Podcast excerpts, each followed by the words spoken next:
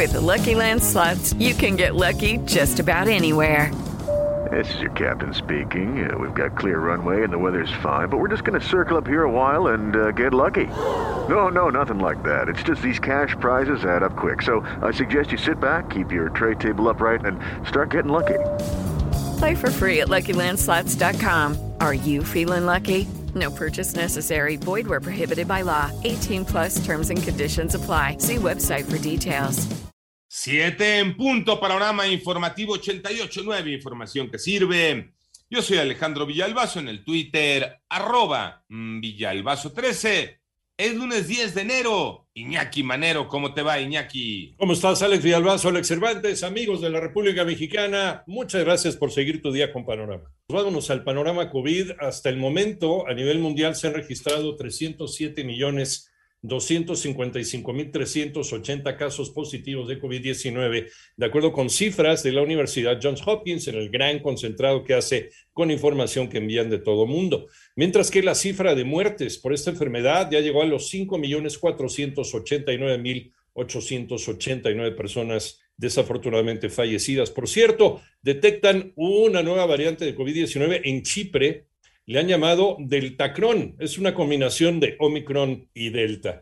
La semana empieza con un semáforo epidemiológico que tiene un estado en rojo, que es Tamaulipas, dos en naranja, 10 en amarillo y 19 en verde. Las cifras de la pandemia en México las tiene Moni Barrera. En las últimas 24 horas, México registró 11.599 nuevos contagios de COVID, lo que suman 4.125.388 casos confirmados y 31 muertes más en un día para un total de 300.334 fallecidos. El informe técnico de la Secretaría de Salud registra un aumento de 186% en el número de casos estimados de COVID-19. En los últimos 14 días, 158.332 personas presentaron signos y síntomas. Se consideran casos activos y representan 3. 6% del total registrado durante la pandemia. En lo concerniente a la hospitalización, en las últimas 24 horas la ocupación de camas generales se muestra sin cambios para mantenerse en 20% y de camas con ventilador mecánico disminuyó un punto porcentual para quedar en 12%. En 889 Noticias, Mónica Barrera. Las 7 con 4, vámonos al panorama nacional. La Secretaría de Relaciones Exteriores anunció que ninguna delegación será enviada para presenciar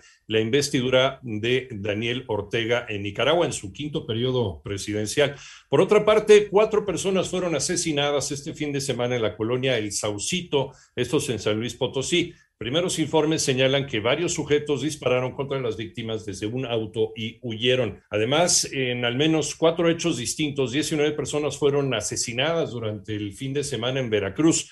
Entre estos fueron localizados los cuerpos desmembrados de dos personas en la ribera del río Bobos. Autoridades federales lograron más órdenes de aprehensión por el caso rápido y furioso Manuel Hernández. Derivado del caso rápido y furioso, la Fiscalía General de la República obtuvo siete órdenes de aprehensión en contra de igual número de personas por el delito de tráfico de armas. Entre los señalados se encuentra Joaquín El Chapo Guzmán, líder del cártel de Sinaloa, Genaro García Luna, ex secretario de Seguridad Pública Federal, y Luis Cárdenas Palomino, ex coordinador de inteligencia de la entonces Policía Federal, quienes ya se encuentran recluidos en prisiones de Estados Unidos y México. La Fiscalía señaló que el caso rápido y furioso tuvo por objeto traficar ilegalmente más de 2.000 armas de fuego de los Estados Unidos a México, con el supuesto objeto de identificar a sus usuarios, lo cual calificó de ilegal e inadmisible. De acuerdo con las investigaciones del Departamento de Justicia de los Estados Unidos, dichas armas fueron utilizadas en diversos delitos de sangre desde el año de 2009 hasta fechas recientes. En 88.9 Noticias, Manuel Hernández. En el panorama internacional, en los Estados Unidos se registró un incendio en un edificio de apartamentos en el Bronx, en Nueva York. Al menos 19 personas perdieron la vida. Entre las víctimas hay nueve niños.